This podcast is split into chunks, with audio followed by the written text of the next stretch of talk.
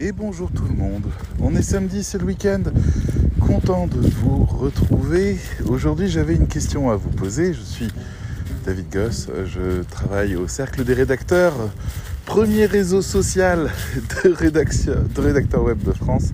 Oui, on est en train de pousser ça aujourd'hui. Donc voilà, je vous annonce, le Cercle des rédacteurs, c'est le premier réseau social privé professionnel de rédacteurs web de France et on réserve pas mal de choses à notre petit réseau qui deviendra, je l'espère, très grand. Allez jeter un coup d'œil si vous avez envie sur le site le rédacteurs.com. Aujourd'hui, j'avais envie de vous poser une question et cette question c'est pourquoi vous avez voulu être rédacteur web? Je repense à ça parce que Bon, je suis en train d'écouter des podcasts sur des témoignages et autres, et il y a des gens qui font l'analyse de leur parcours depuis quelques années, et je les entends dire, voilà, ce que je cherchais à l'origine, c'était ça. Ce que je voulais, c'était ça. Et quelques années après, donc, l'intervieweuse dit, bah, est-ce que vous l'avez trouvé? Et la réponse est j'ai arrêté de chercher. Et moi ça, ça me renvoie au fait que il faut pas dériver dans la vie.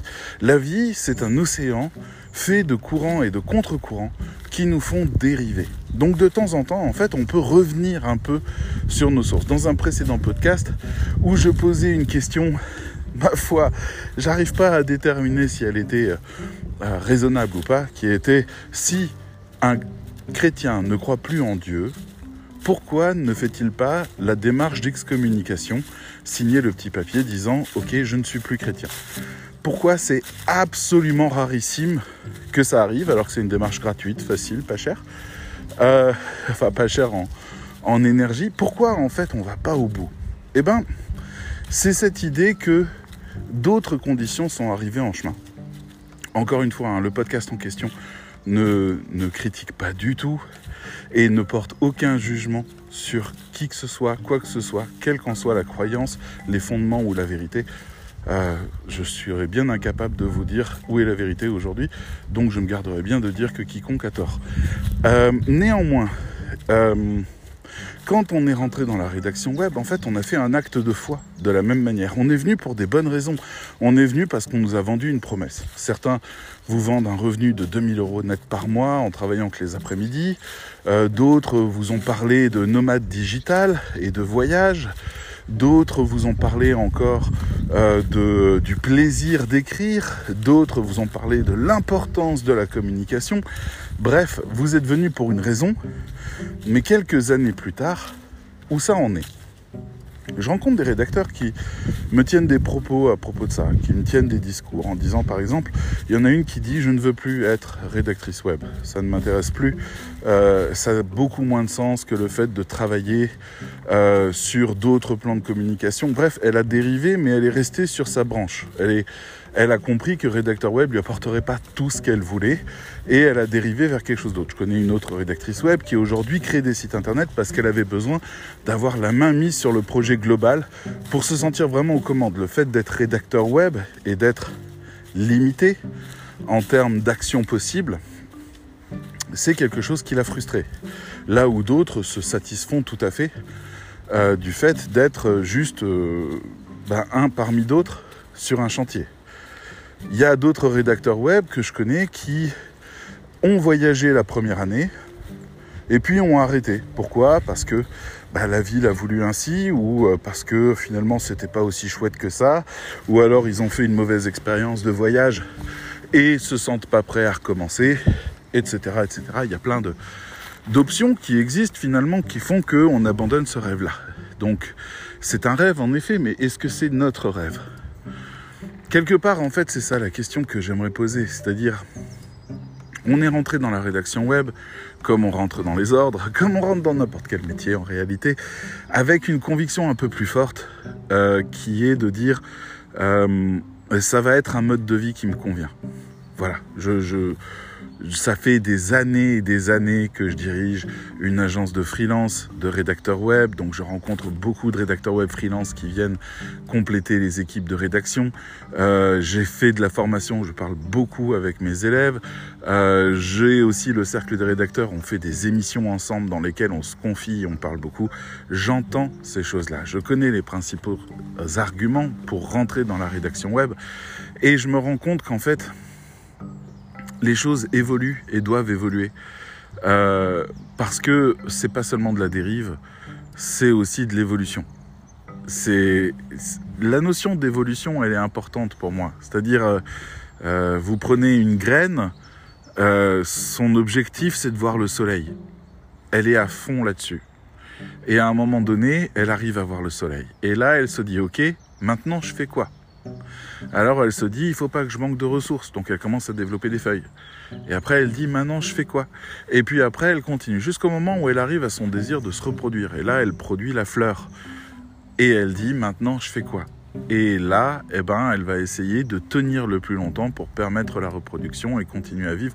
Bon, vous allez me dire, David, t'es pas dans la tête d'une fleur. Vous avez bien raison. Néanmoins, ce que je veux dire, c'est que si j'interroge la graine, je suis pas sûr qu'elle me dit que son but c'est de se reproduire. Je suis pas sûr que c'est clair pour elle à cette échelle-là de son évolution. Je pense qu'il y a des évolutions logiques. Je pense que, par exemple, euh, vous n'avez pas d'argent, vous dites ok, je vais faire ce métier pour gagner de quoi vivre. Bon, ça y est, vous avez 1200 euros par mois, vous avez de quoi vivre et vous dites, bon, bah maintenant, si je change des choses, je peux peut-être voyager. Alors, vous commencez à changer des choses et puis vous partez en voyage, très bien. Et puis, à un moment donné, vous dites, ah oui, mais moi, je suis dans une démarche écologique, j'aimerais bien avoir une voiture électrique. D'accord, on va travailler à ça. Puis, vous rencontrez quelqu'un et vous dites, j'aimerais bien avoir un foyer et donc participer à l'achat. Que vous soyez homme ou femme, on achète les, les biens à deux et donc vous mettez ces choses-là en œuvre. C'est-à-dire que finalement, la chose qui change pas, c'est votre potentiel pour trouver des réponses à des problèmes. Mais il n'y a pas de but dans l'histoire. Arrivera un moment où on vous dira très bien, bravo, vous êtes à la retraite. Félicitations, vous avez bien bossé. Au revoir. Bon, ok, voilà, vous pouvez être en effet à la retraite, c'est possible. Euh, et finalement, ben, tout ça aura servi à rien. De même, euh, vous pouvez essayer de bâtir un empire et puis paf, un accident, euh, vous êtes plus là, que devient l'Empire Ou alors, paf, vous êtes en fauteuil roulant. En fait, vous allez à chaque fois redémarrer l'histoire depuis le début, avec toujours la même aspiration depuis le début. Vous allez vous dire, bon, ben, je suis en fauteuil roulant, qu'est-ce que je fais maintenant? Et on vous retrouve aux Jeux paralympiques avec une médaille d'or trois ans après ou quatre ans après. Parce que finalement, vous aviez rien d'autre à, à faire dans votre vie par rapport à ça et que vous aviez encore besoin d'aller au bout d'un chemin, encore besoin de vous lever pour une bonne raison et que vous avez fixé une nouvelle raison. Et finalement, c'est ça ce qui fait le moteur, c'est d'avoir une raison, d'avoir un but, même si on sait, on devrait le savoir, que ce but n'est pas un absolu. Vous avez des gens qui vous vendent des buts sur Internet. Vous avez des gens qui vous disent Bonjour, je m'appelle Greg, je suis spécialiste du dropshipping. Grâce à mes sites Internet, je vends ou j'enpoche environ 30 000 euros par mois. Si comme moi, vous voulez apprendre ces choses-là et devenir riche, voyager et profiter de la vie, eh ben faites comme moi. Oui, mais Greg, il est formateur. Qu'est-ce qu'il fout en tant que formateur s'il a assez d'argent?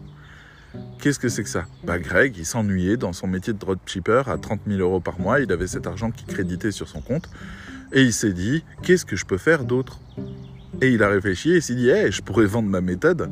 Si c'était une méthode qui risquait de cannibaliser, s'il y avait trop de concurrents, euh, son propre marché, il ne la proposerait pas. Si c'était une méthode qui marchait à tous les coups, il ne la proposerait pas. Si c'était une méthode facile, il la proposerait pas, il y aurait trop de monde sur le marché. Mais par contre, il vend du rêve, c'est-à-dire il vend un mode de vie, mais ce qu'il vous dit pas, et, que vous devriez savoir, c'est juste que vous êtes des naïfs, euh, dans le sens où euh, vous croyez encore que euh, Noël existe et qu'on va vous faire un joli cadeau qui va changer votre vie, c'est qu'il va falloir bosser, bosser, bosser, bosser, bosser, bosser, bosser, bosser, bosser, bosser, que la recette marche, mais que le chemin est quand même là.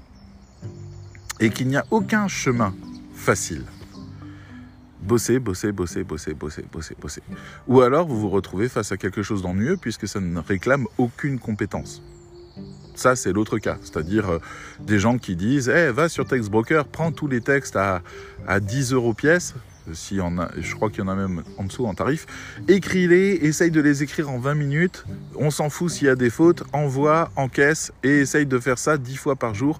Et comme ça, tu gagneras 100 euros par jour, ce qui te fera 2000 euros par mois si jamais tu gardes tes week-ends. Et voilà comment tu peux gagner 2000 euros par mois. D'accord, mais écrire 10 textes de merde sur des sujets qui t'intéressent pas par jour, sans aucune compétence ni aucun autre intérêt que d'écrire et de livrer, je te donne 3 mois, 4 mois, allez, un an peut-être, et puis it. À un moment, tu vas juste dire, ma vie n'a aucun sens. Je bouffe bien, j'ai de l'argent, mais ma vie n'a aucun sens. Tu, tu vas coincer là-dessus. À un moment donné, il faut que tu rentres à l'intérieur d'une histoire.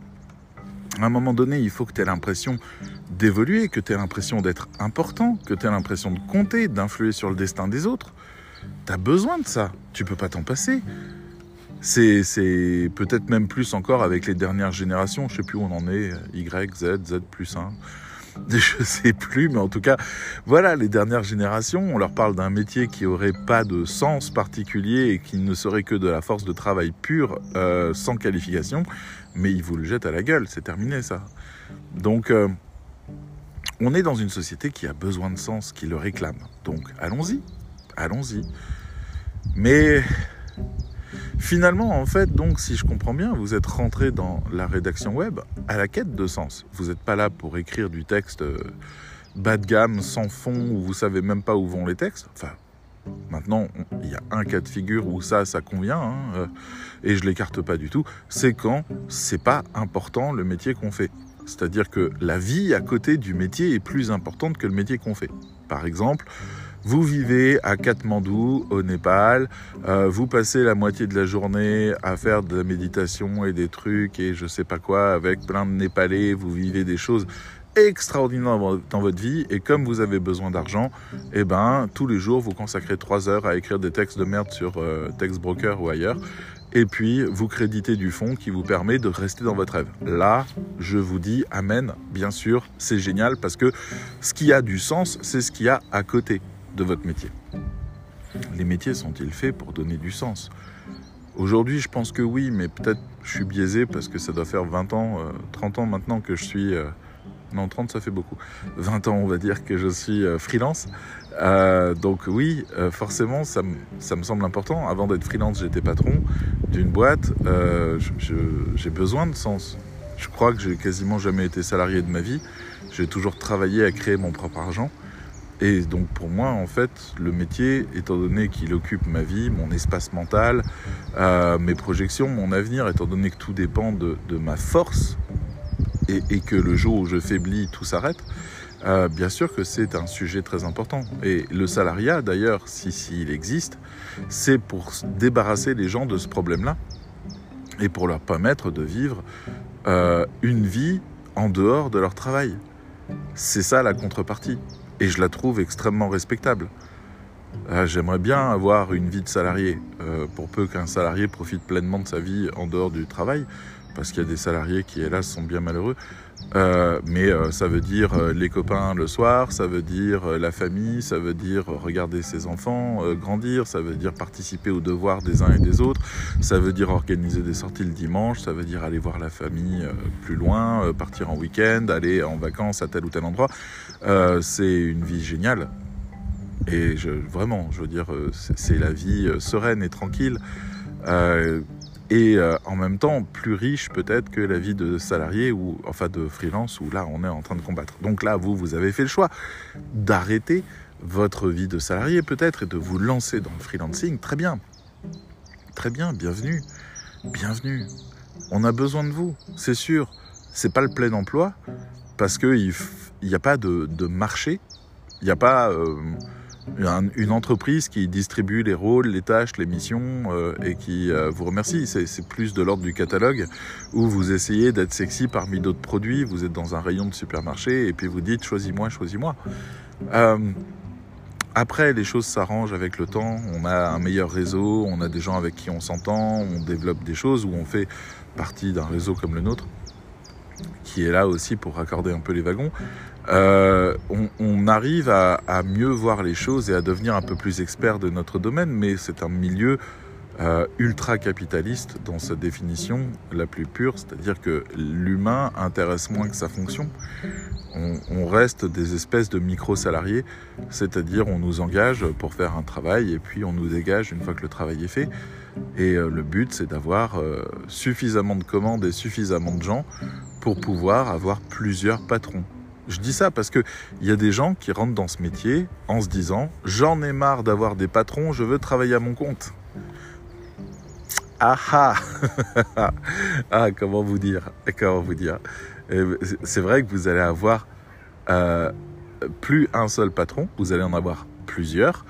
Euh, l'avantage, c'est que vous pouvez dégager les patrons qui vous plaisent pas et garder les patrons qui vous plaisent. Ce qui veut dire qu'en fait, vous n'êtes pas contre un patron, mais que vous êtes contre un patron qui est con, qui est chiant, qui est mauvais, euh, qui est euh, désagréable, qui est sexiste, qui est harceleur, ce genre de choses. Mais pas que vous êtes contre un patron. Vous êtes pour un patron qui sait ce qu'il veut, puisque ça s'appelle un client. D'accord?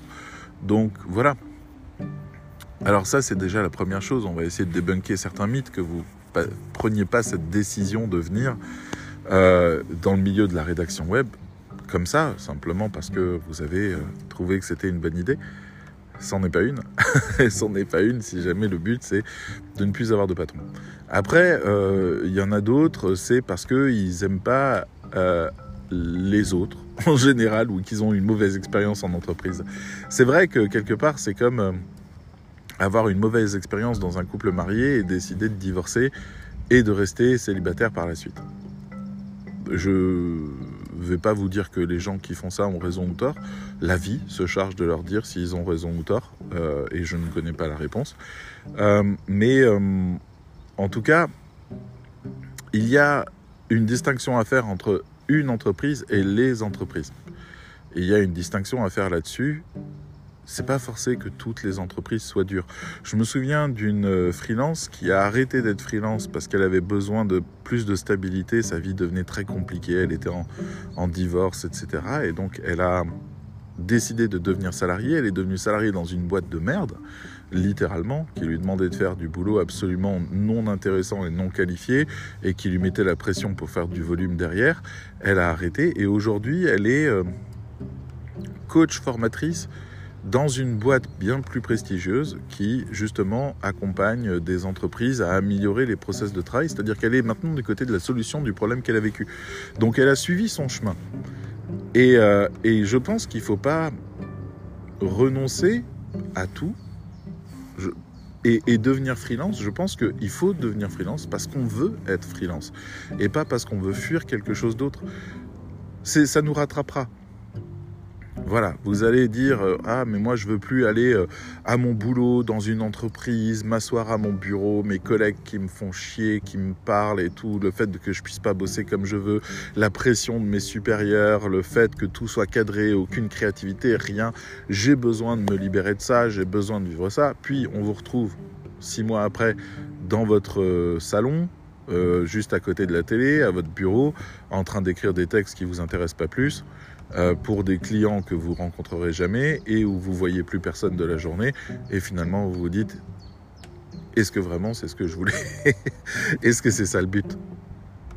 Donc finalement en fait quelques semaines ou mois après on vous retrouve en freelance, en salarié quelque part, à faire n'importe quoi, parce que vous avez compris en fait que ce dont vous aviez vraiment besoin se trouve finalement dans des structures humaines qui se rencontrent, etc. Ou alors vous avez décidé d'aller dans un centre de coworking pour côtoyer des gens euh, et, euh, et qui fait sens pour vous et qui vous satisfait, etc. Donc vous allez continuer votre questionnement, on est d'accord, mais les positions radicales euh, sont temporaires à un moment donné, vous prenez du recul et vous vous demandez ce que vous voulez. C'est-à-dire à un moment, vous n'êtes plus en réaction de rejet, vous rentrez davantage dans la quête de ce qui fait sens pour vous. Il y a aussi la question de l'emploi du temps. Il y a des gens qui disent oui, mais moi j'ai des enfants, euh, j'ai envie d'être là pour eux, j'ai envie euh, d'être là quand ils rentrent de l'école, j'ai envie de pouvoir m'occuper de, de, bien les nourrir, de, de, de, de, passer du temps avec eux, de m'en occuper, de sortir avec eux, etc. Donc j'ai du temps de libre dans ma journée et en tant que freelance, je fais ce travail-là et puis après je me consacre à ma vie de de maman, de papa, et je, fais ça. Ben, la réponse est, peut-être davantage pour, c'est-à-dire que là, en effet, euh, bon, vous ne deviendrez pas un rédacteur web euh, tel que je le définis euh, au maximum de son potentiel, parce qu'il faudrait que vous accordiez beaucoup plus de temps au rendez-vous client, à l'analyse marché, que vous sentiez vraiment très très très concerné.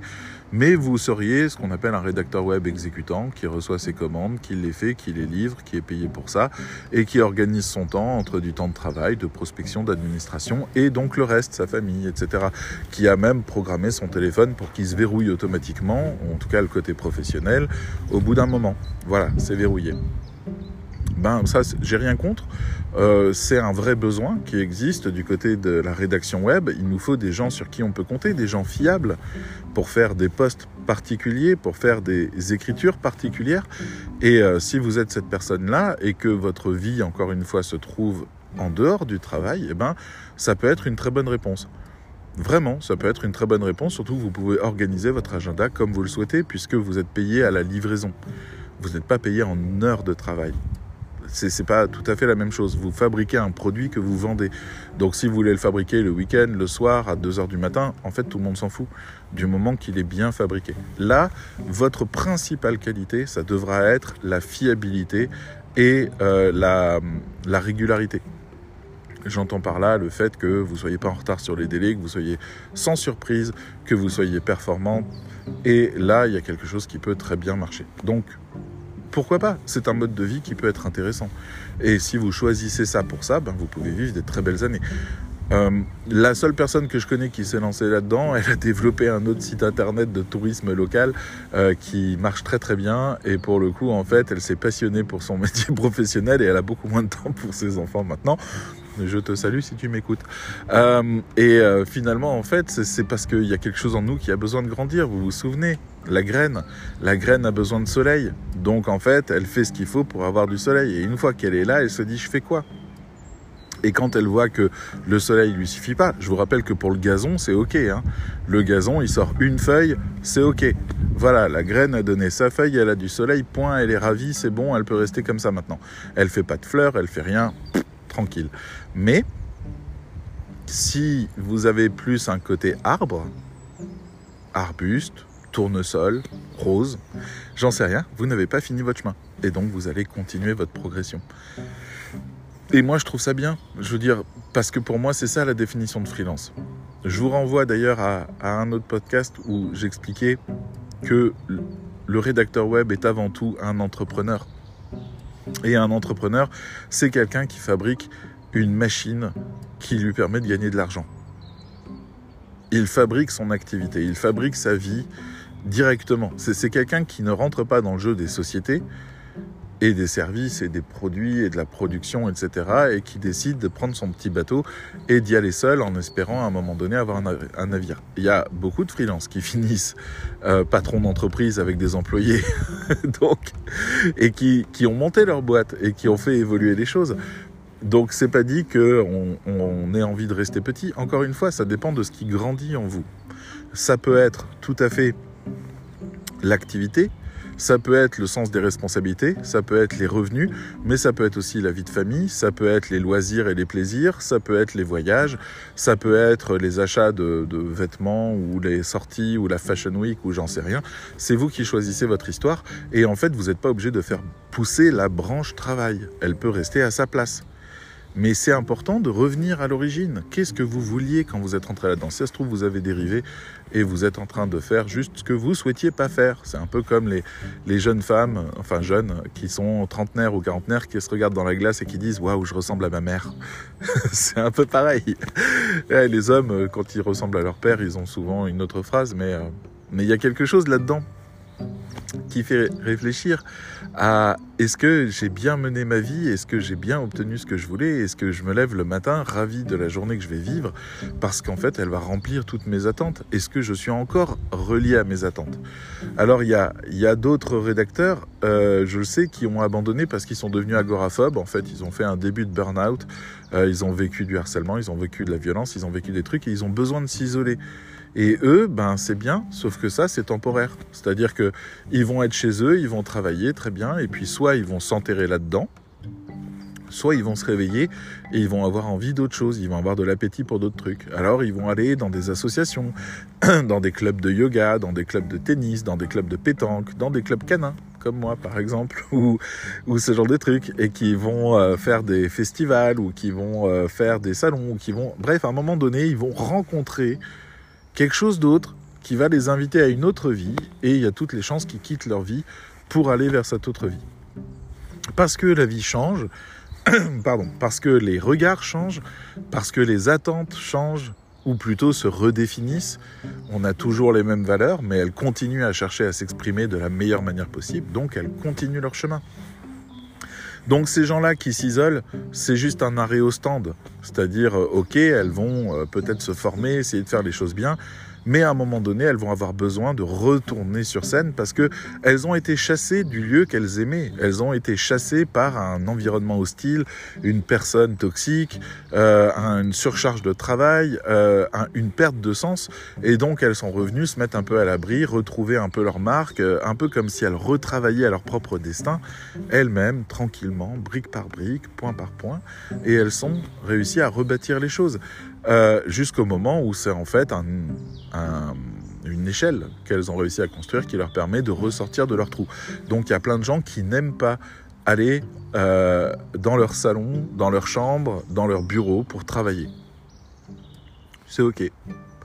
C'est ok et c'est merci d'être passé, c'était cool, ça fait partie de la vie des gens et c'est tout à fait normal. Après, parlons un instant de, des gens qui ont adhéré au rêve du, euh, du nomade digital. Moi, je fais un peu partie de ces gens-là. Là, depuis euh, deux ans, je suis un peu trop en surcharge de travail et je peux plus le faire, mais j'avais eu une vie un petit peu comme ça de voyageur et j'aimais vraiment énormément ça. Ça remplissait mon cœur de joie.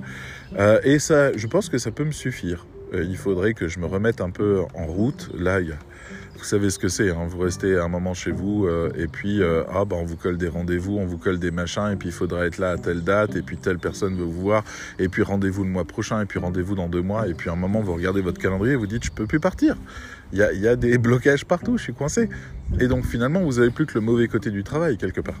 Bon, je dis ça, moi, ma vie, euh, c'est une aventure avec euh, le cercle et tout ce qu'on y fait et comment on fait grandir ce projet et comment on le déploie. C'est une, aventure passionnante, épuisante, éreintante, euh, inquiétante, dynamisante, faite de joie, de peine, de tristesse, de ralenti, de découragement, de motivation. Bref, c'est toute une aventure. donc, de ce côté-là, moi, mon métier, il m'ennuie pas. On ne peut pas dire ça. Euh, mais je me dis que des gens qui, eux, sont restés euh, rédacteurs exécutants, donc qui ne cherchent pas à avoir de responsabilité ni rien, mais à répondre aux commandes des clients, ben, ces gens-là, très probablement, ils ont l'impression de se faire un peu avoir s'ils ne peuvent pas partir. Mais mettons qu'ils peuvent partir. Là, ils démarrent et euh, bon, bah, ils commencent à gagner un peu d'argent.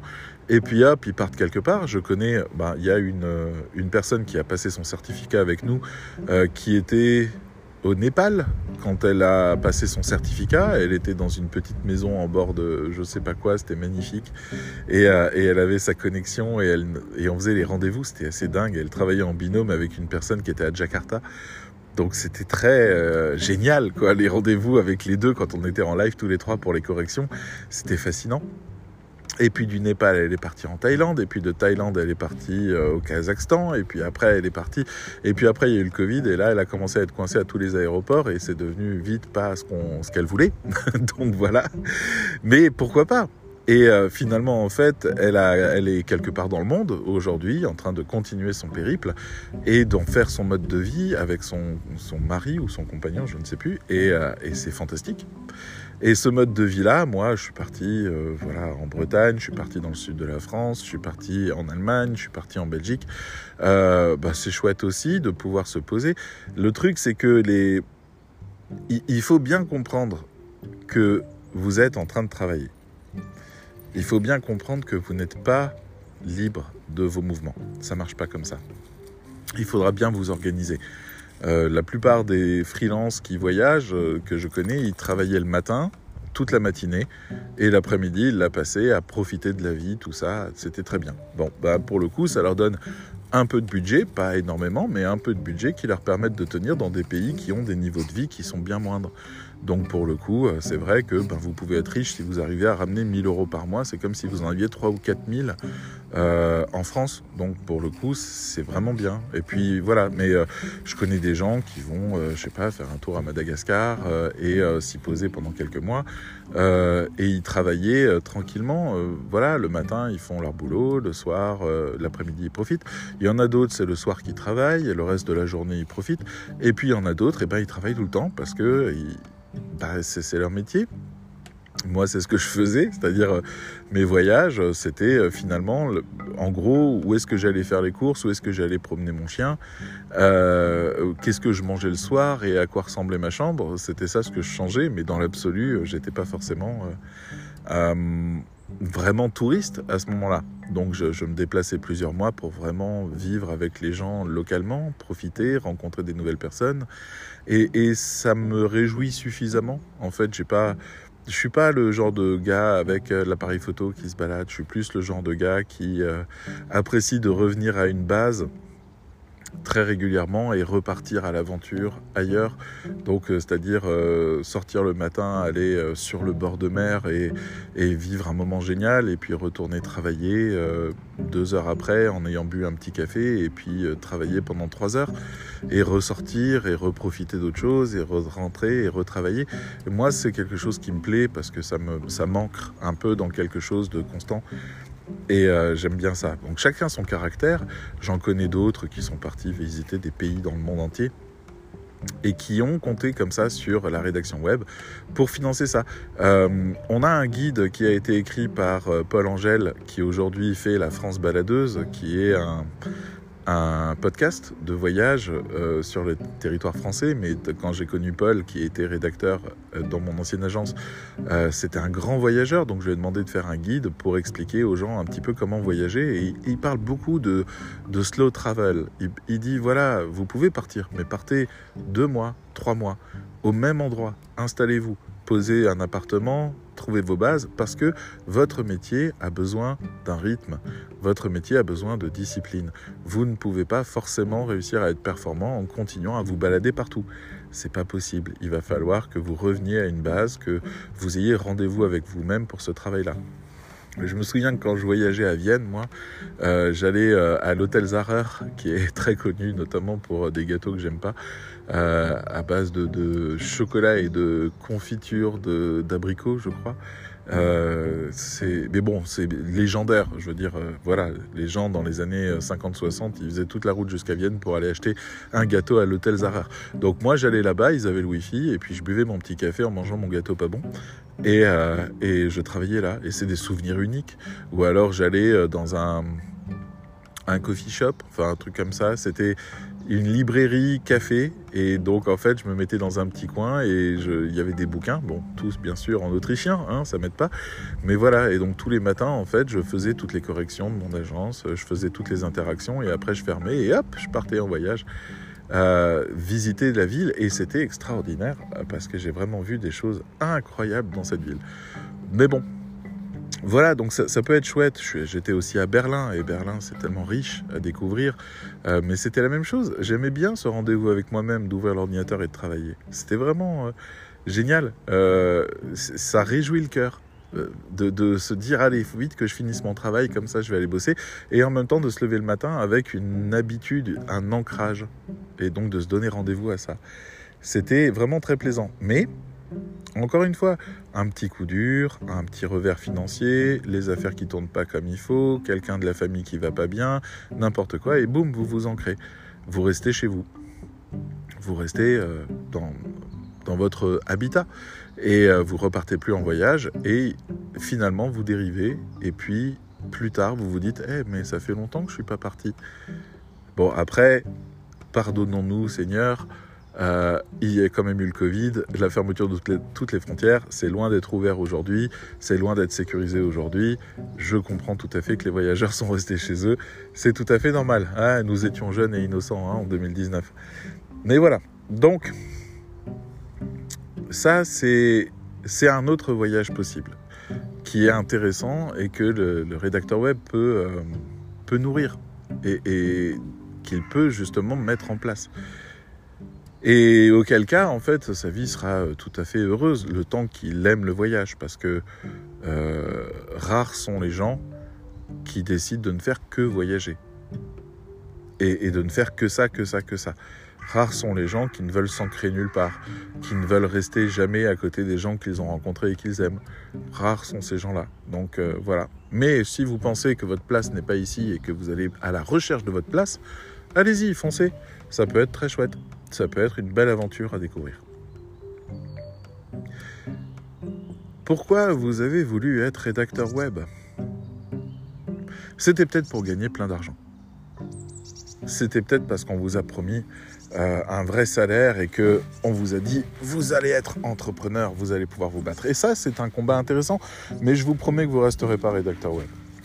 Parce que, enfin, si vous allez l'être, mais vous allez le pousser à l'extrême, vous allez le faire évoluer, vous, allez le faire dépasser ses frontières. Les rédacteurs web qui sont en quête d'argent, alors juste d'argent, généralement ils restent pas rédacteurs web parce que il euh, y a un plafond qui est limité à votre temps de travail.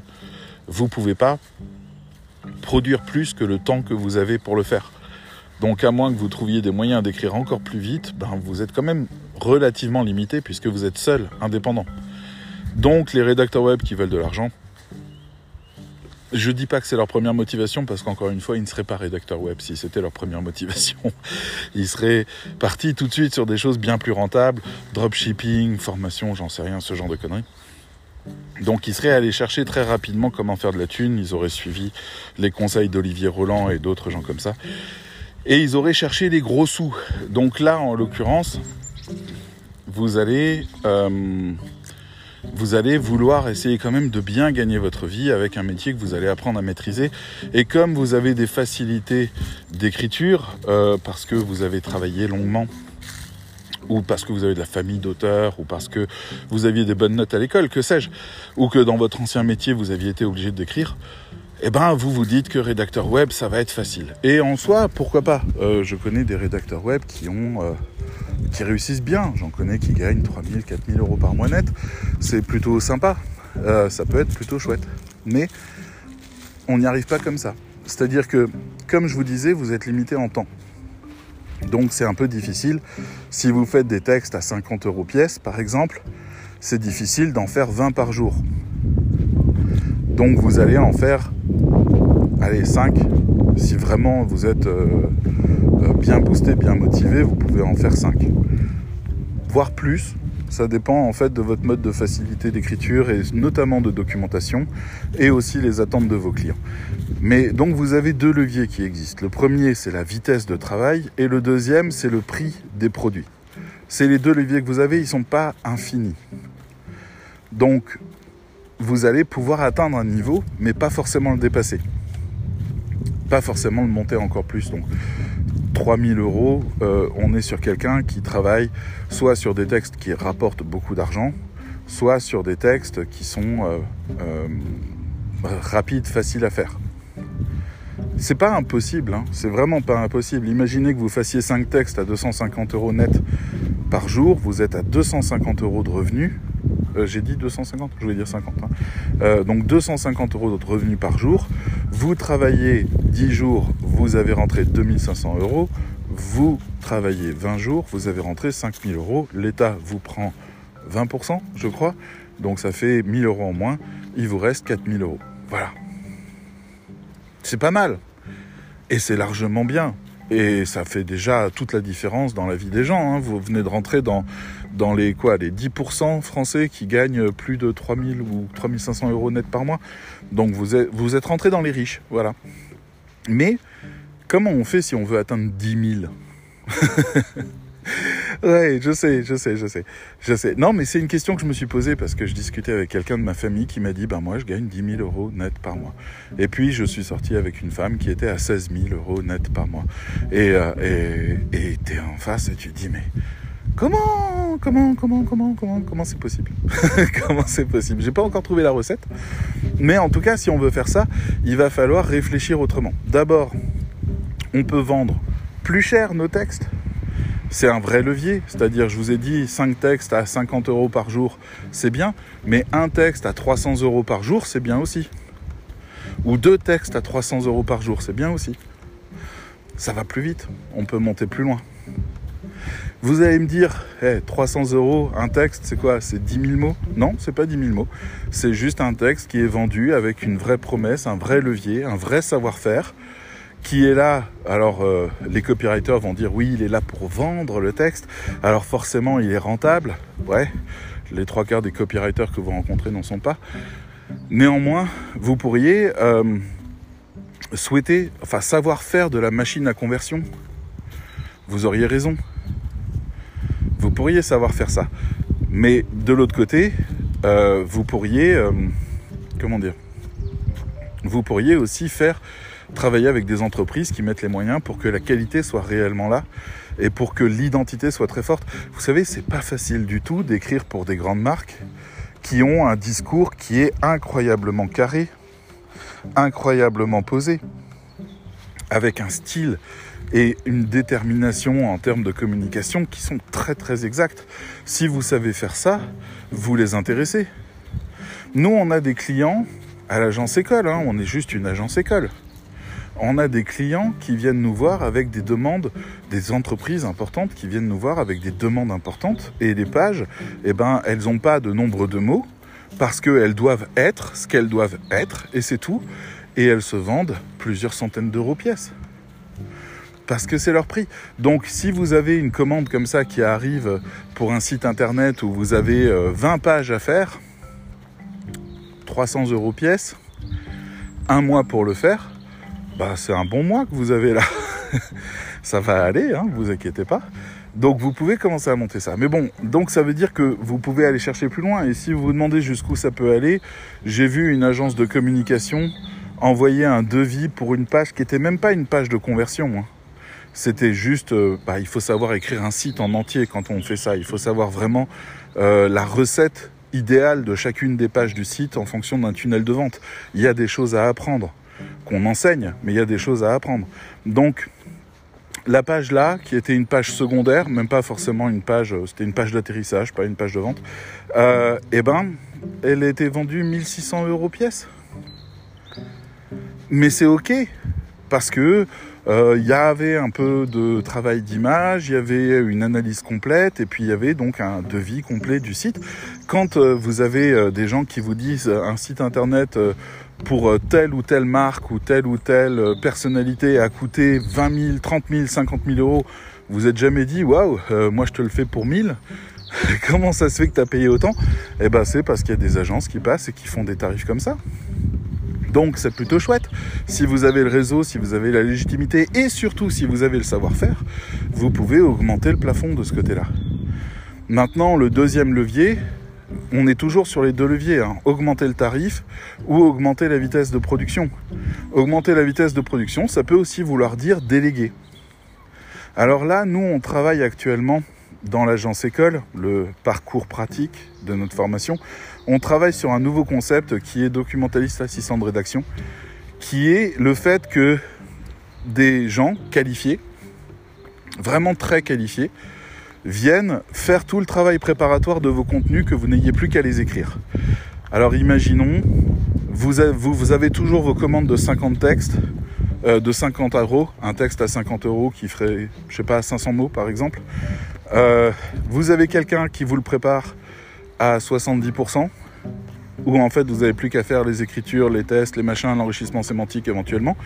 C'est-à-dire que vous passez de 2h30 pour écrire ce texte à moins de 40 minutes.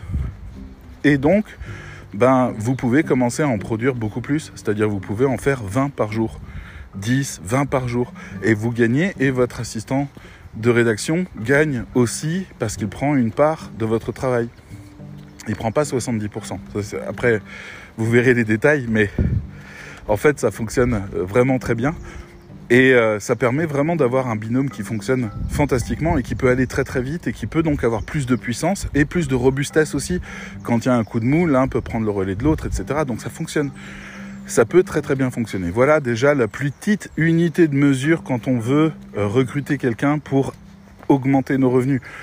Sur les premières projections qu'on fait, les rédacteurs web, les deux, gagnent plus de 1000 euros, de 2-3 000 euros pour l'un, etc. Donc ça va vite en termes de chiffres. À partir du moment où on a les commandes, on a le process à deux qui fonctionne remarquablement bien. Je suis en train de travailler là-dessus. C'est vraiment une des plus petites unités de mesure d'agence qui existent. C'est rédacteur web et documentaliste assistant de rédaction, les deux qui travaillent ensemble. Après, libre à vous de développer ça, d'avoir 5, 10, 15, 20 personnes qui travaillent pour vous, de recevoir des commandes de plusieurs dizaines de milliers d'euros que vous traitez en un mois et sur lequel vous toucherez entre 10 et 30, 40% parce que vous faites toute la gestion ou parce que tout simplement c'est la part que vous attribuez, vous, pouvez à ce moment-là augmenter vos revenus. Et votre charge de travail, parce que vous devez quand même faire toutes les corrections et compagnie, mais voilà, ça peut tout à fait fonctionner aussi. Mais ça, c'est ce qu'on appelle l'upscaling, le fait de pouvoir augmenter la productivité en gardant un niveau de qualité suffisant. Et c'est là-dessus que vous avez un levier de progression. C'est pour ça que je dis que les rédacteurs web qui veulent de l'argent ne restent quasiment jamais rédacteurs web. On les retrouve storyteller, on les retrouve copywriter, on les retrouve gestion de contenu, content manager, euh, community manager, intégrateur, euh, agence, etc., etc. Parce qu'à un moment donné, ils upscale les choses pour pouvoir essayer de viser plus gros, pour être un plus gros poisson et pouvoir aller chasser des plus gros poissons pour aller choper les contrats qui payent. Donc c'est une autre stratégie, ce sont les serial entrepreneurs, les vrais, qui donc eux réfléchissent toujours en termes de cash machine et, et ils ont raison. C'est-à-dire que moi ce qui m'intéresse c'est de savoir s'ils sont fiables. C'est toujours la même question. J'ai pas de problème avec le fait que les uns ou les autres se lancent dans tel ou tel projet. J'ai un problème avec le fait que ces gens-là euh, puissent ne pas être fiables et vendre du rêve et décevoir les clients. J'ai un client là qu'on est en train de récupérer. Il a passé commande à une agence que je connais. L'agence l'a plus que déçu en lui livrant des choses qui n'étaient pas du tout à la hauteur, avec un résultat, y compris SEO, qui n'est pas du tout là. Et en fait, il revient me voir en disant, bah, je vous ai entendu dans un podcast. D'ailleurs, peut-être qu'il m'écoute, auquel cas je vous salue. Euh, je vous ai entendu dans un podcast. Euh, vous m'avez plutôt semblé savoir de quoi vous parlez. Et euh, vous avez, bah, pourquoi pas, justement, l'occasion de, m'aider et de revenir là-dessus et qu'on puisse voir ensemble justement comment travailler au mieux sur ces objectifs-là. Et je trouve ça bien, le fait qu'ils redonnent une chance, parce que les clients déçus, c'est... Enfin, vous-même, hein, vous êtes peut-être allé, je sais pas, pour la première fois faire un truc chez un marchand, le marchand vous a déçu, ou en tout cas la promesse n'a pas été tenue, bah, généralement vous retournez plus jamais euh, faire quoi que ce soit dans ce domaine, vous n'avez plus confiance, surtout si vous n'avez aucun critère, aucun label, aucune qualité euh, euh, tangible, palpable, voire même que vous ne pouvez pas juger vous-même de la qualité réelle des choses, vous êtes coincé, donc bah, vous n'y allez plus. Et beaucoup de clients déçus ne reprennent jamais commande en fait. Donc il y a une vraie inquiétude là-dessus, où il faut savoir rassurer, il faudrait qu'on puisse créer un label, mais pour ça il faudrait qu'on puisse créer des critères. Je passe les détails, je digresse trop, mais c'est un peu le sens même de ce podcast, on se balade dans un raisonnement. Mais en tout cas voilà, j'avais envie de vous poser cette question-là, je finis le podcast ici, qui était quelles étaient vos motivations quand vous avez commencé la rédaction web? Et est-ce qu'elles sont toujours d'actualité? Parce que c'est peut-être le moment de s'en souvenir. Aujourd'hui, le monde se rouvre, même si nous sommes d'accord, il y a quelque chose à l'Est qui nous inquiète un peu en France. Euh, mais le monde se rouvre et finalement, le soleil revient et finalement, on sort de la brume, on sort du sommeil et on a la chance de pouvoir redéployer les choses. Alors, c'était quoi votre rêve quand vous avez décidé d'être rédacteur web? Est-ce que vous êtes toujours en chemin pour? Est-ce que tout va bien pour vous? Est-ce que ce travail vous plaît toujours autant? Est-ce que vous avez oublié ce qui faisait votre rêve? Prenez le temps, ça vaut le coup de remettre un coup de barre et de retourner dans la direction qui vous intéressait. Je vous souhaite un très très bon week-end. Prenez le temps d'y réfléchir, mine de rien ça peut valoir le coup de se remettre un petit peu en question et de se souvenir de ce à quoi nous rêvions quand nous étions jeunes. Bye bye.